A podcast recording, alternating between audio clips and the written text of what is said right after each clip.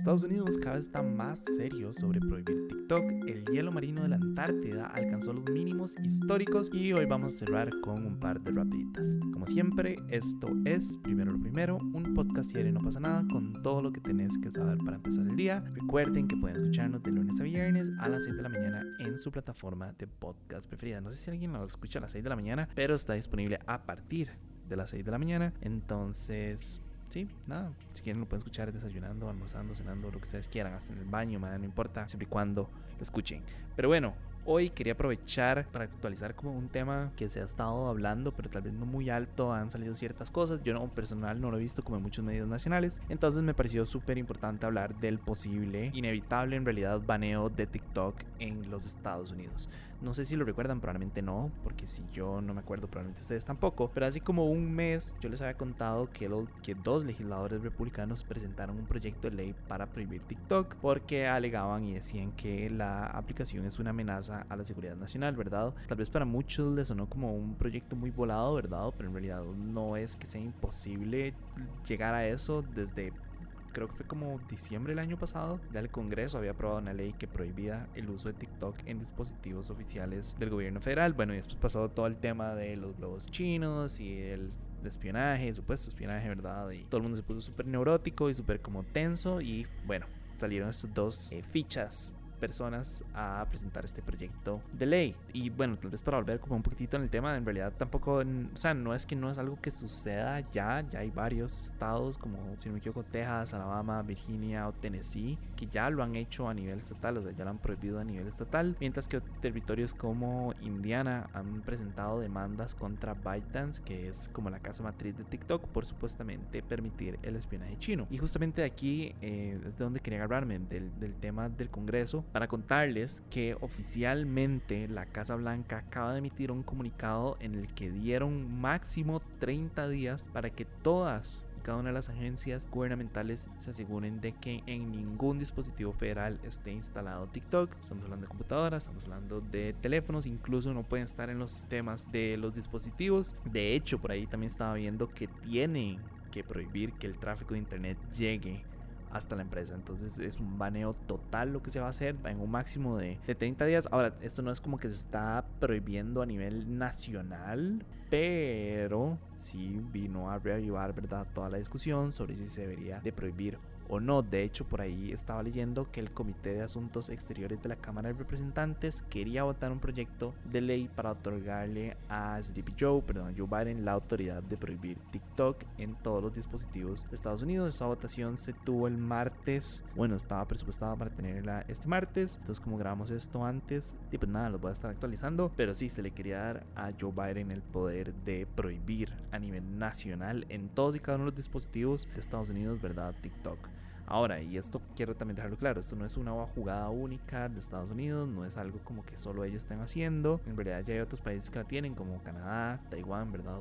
Razones obvias, y recientemente la Unión Europea, que eso sí me acuerdo que les había contado. También, por su parte, bueno, TikTok salió a defenderse y ellos dijeron que la preocupación se basa en información errónea y pues obviamente ha negado que utilicen la aplicación para espiar a los estadounidenses. Como siempre les he dicho, no es que necesitan TikTok globos para espiarnos. Hay 100 mil millones de formas más fáciles en las que pueden espiarnos. Pero, ajá, el punto es que dijeron eso. China, yo por primera vez creo que como que estoy en, acuerdo algo con China, ¿verdad? Y es que ellos acusaron a Estados Unidos de abusar de su poder estatal para reprimir injustificadamente a empresas de otros países. Eso no es lo que defiendo más que nada, sino que le pidieron respetar los principios de la economía de mercado y de la competencia, pues leal, ¿verdad? Y bueno, ahí también podría existir un tema, yo no lo había considerado hasta este momento, como di, podría existir un tema económico, ¿verdad? Porque, di, pues TikTok es, es la, la llamémosle como el archienemigo, ¿verdad? El rival directo de aplicaciones como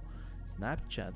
No sé si alguien en Snapchat, pero bueno, como Snapchat y como Instagram, ¿verdad? Facebook ha venido a luchar. Entonces, supongo que también hay como un tema económico de ciertas fuerzas a las que les funciona que TikTok quede fuera del mercado estadounidense, ¿verdad? Porque eso supondría que los usuarios de las demás empresas, o bueno, de las demás eh, redes sociales en teoría aumentarían. Porque si yo me quedo sin una aplicación, voy a pasar a la siguiente a ver qué, qué me encuentro. Entonces, pues sí. Ahora, también por ahí estaba viendo que hay diversas personas que han salido a defender el derecho de los estadounidenses a la libertad de expresión, ¿verdad? Y a, eh, al derecho a la información, o sea, al acceso a la información y que ellos tienen todo el derecho a utilizar la aplicación que les ronque la gana para hacer lo que ellos quieran, ¿verdad? Y creo que eso es cierto, o sea, creo que tal vez a nivel federal, a nivel estatal, las cosas cambian, o sea, al menos a nivel gubernamental las cosas cambian, ¿verdad? Porque si tienen, es más, es como, o sea, no sé si han logrado, probablemente no, comprobar si realmente TikTok eh, roba información o no, bueno, nos está espiando, pero dice, si se llega a comprobar y si tienen pruebas reales y fehacientes del asunto, es como, me, ¿para qué voy a utilizar yo una aplicación que sé que me está espiando, verdad? Y bueno, también porque hay un montón de gente, si algo que me quedó muy claro es que la gente es un toque estúpida, ¿verdad? Con el hackeo aquí en Costa Rica y es como, o sea, yo estoy seguro que el hackeo de la caja fue porque alguien abrió un correo con un virus o alguien probablemente fue como, ah, soy el ganador de 100 mil, eh, soy el visitante 100 mil de esta página, puede darle clic para tener un premio, ¿verdad? Y así fue como caímos en una desgracia gigante durante meses. Entonces les puedo asegurar que fijo hay alguien allá en el gobierno estadounidense que no es tan diestro con la computadora y que fue como, y que algún día podría nada más como bajar algo, abrir algo que no tiene que abrir, ¿verdad? Y que se filtre un montón de información. Entonces ahí sí lo entiendo como un toque más, ¿verdad? Si existen pruebas reales de que TikTok está robando información, ahí la bala cambia. Pero igual queda en disposición de las personas usar TikTok si quieren o no. yo no tengo la menor idea. China me roba mi, mi información y ahí estoy en TikTok. Lo abro una vez a la semana porque esa vara es adictiva, pero ahí estoy en TikTok viendo videos durante cuatro horas seguidas, entonces, eh, no sé, como que uno también se, se, se, pone en esta posición y es lo mismo que les he venido hablando durante meses, ¿verdad? Es como, y no solo, o sea, no es una hora exclusiva de TikTok, a Meta y a Mark Zuckerberg lo mandaron al Congreso a tener una audiencia por información y por robo de información y por dársela al gobierno de los Estados Unidos, ¿verdad?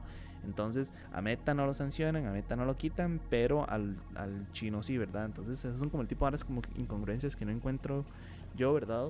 Por un lado y por el otro como incongruencias personales de, de, uno que es como, dime, yo sé que, que Instagram se roba mi información, bueno, Meta en general tiene mi información y ahí va uno a darle todos los permisos o fucking BuzzFeed, que todo el mundo siempre le da demasiadas informaciones. Eh, de hecho, yo no sé si sabían, pero hay muchas páginas como esas que uno que, uno como que loguea a través de, de, Facebook, lo cual es probablemente el peor error que ustedes han hecho en su vida, loguearse a través de Facebook. Es fatal, punto más. Ustedes ahí sí están regalando toda esa información a terceros, pero para loguearse a través de Facebook a veces la vara le pide unos ciertos permisos y y entre los permisos usualmente es como publicar a tu nombre, enviar mensajes a tu nombre, tener acceso a tu no sé qué, entonces em, y si uno le da que no, y obviamente no, no lo permiten como utilizar la aplicación. Entonces, nada, o sea, esto es un tema gigante, todo un debate, ¿verdad?, sobre si se debería prohibir o no. Se está conversando, sí, pero como les, pero como les dije, como a, a voces bastante bajas.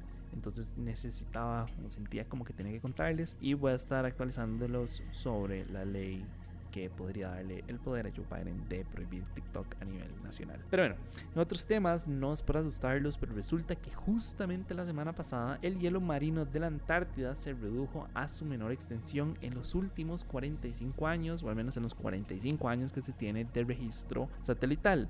Según datos del Centro Nacional de Datos de Hielo y Nieve de la Universidad de Colorado, el hielo marino de la Antártida se redujo a 1,79 millones de kilómetros cuadrados, pero eso es apenas una cifra súper preliminar, ¿verdad? Porque la estación aún no termina, entonces es muy probable que se siga habiendo un de hielo y podría, podría resultar en una cifra muchísimo peor, ¿verdad? Ahora, ustedes se están preguntando, ¿y eso qué tiene de malo? O sea, ¿y, ¿y eso qué? ¿Cuál es el problema, verdad? Acá es donde se pone interesante, ¿verdad? Porque cuando sucede el hielo se exponen las plataformas de hielo que, lo, que, que están sosteniendo la capa helada de la Antártida. Ahora, y eso es súper importante, en realidad esto no tiene como, como, un impacto perceptible en el nivel del mar, porque en realidad el hielo ya está en el océano, entonces el nivel del mar ya está aumentado, pero sí eh, hay un glaciar de agua dulce que está cubriendo la Antártida, que si ese llegara a derretirse, ahí sí cambian las cosas porque sí habría un aumento bastante catastrófico en el nivel de los océanos, entonces no es como que la estamos pasando bien y no es como que permitirlo va a ser algo